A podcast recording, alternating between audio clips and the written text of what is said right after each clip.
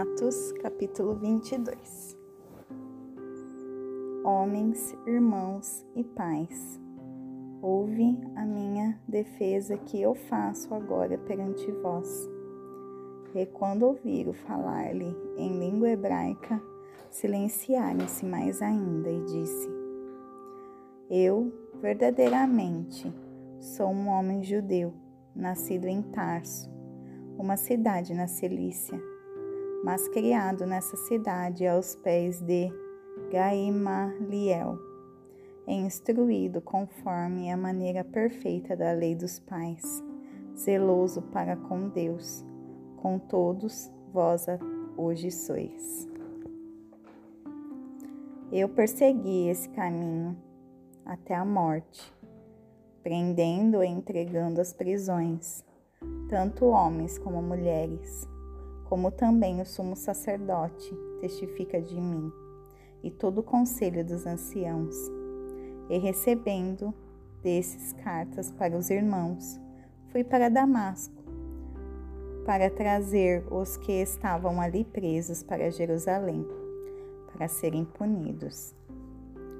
E aconteceu que, quando eu viajava e me aproximava de Damasco, quase ao meio-dia, de repente, brilhou no céu uma grande luz ao meu redor, e eu caí no chão e ouvi uma voz que dizia: Saulo, Saulo, por que tu me persegues? E eu respondi: Quem és tu, Senhor? E ele disse-me: Eu sou Jesus de Nazaré, a quem tu persegues.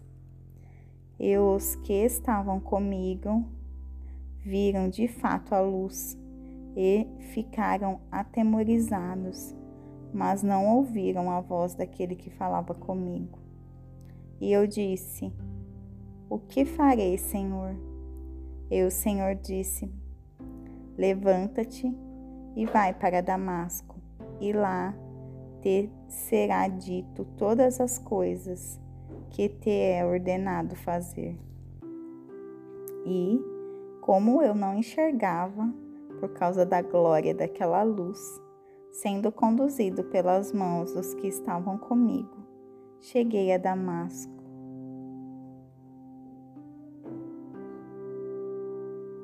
E um certo Ananias, um homem religioso conforme a lei, que tinha boa fama entre todos os judeus que ali moravam, vindo até mim e estando em pé, disse-me: Irmão Saulo, receba a tua visão. E naquela mesma hora eu olhei para ele. E ele disse: O Deus dos nossos pais te escolheu para que tu conheças a sua vontade e vejas aquele justo e ouças a voz da sua boca porque tu serás a sua testemunha para com todos os homens, dos que tens visto e ouvido. E agora, por que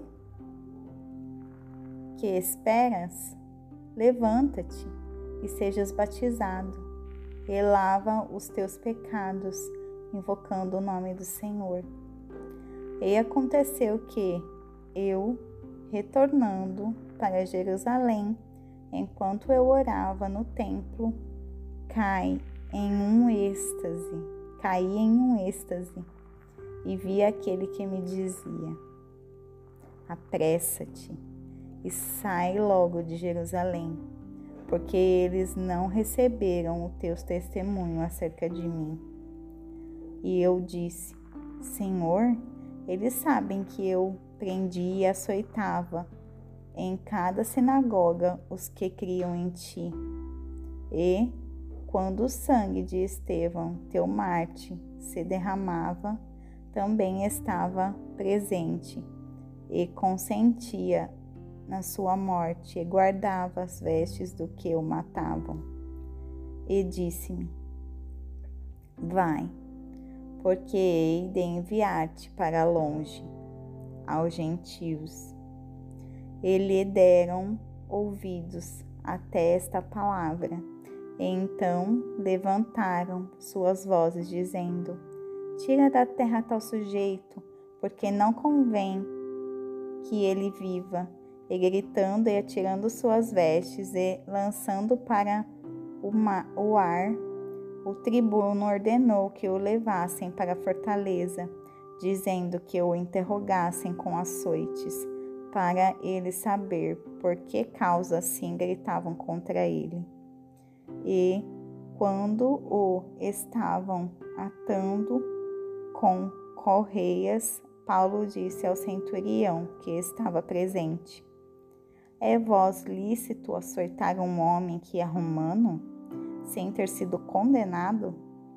E o centurião, ouvindo isso, foi ao tribuno, ele avisou, dizendo: Toma cuidado com este. Toma cuidado com o que tu vais fazer, porque esse homem é romano. E vindo o tribuno, disse-lhe: Dize-me tu, és romano? E ele disse: Sim. Eu respondeu o tribuno: Com uma grande soma eu obtive esta liberdade. E Paulo disse: Mas eu sou livre de nascimento. E imediatamente o que estavam para interrogá-lo, e também o tribuno ficou amedrontado quando soube que ele era romano visto que tinha visto que eu tinha prendido. No dia seguinte, querendo saber o certo a causa por que ele era acusado pelos judeus, soltou-o das suas correntes e ordenou que viessem os principais, os sacerdotes e todo o seu concílio, e trazendo Paulo, o assentou diante deles.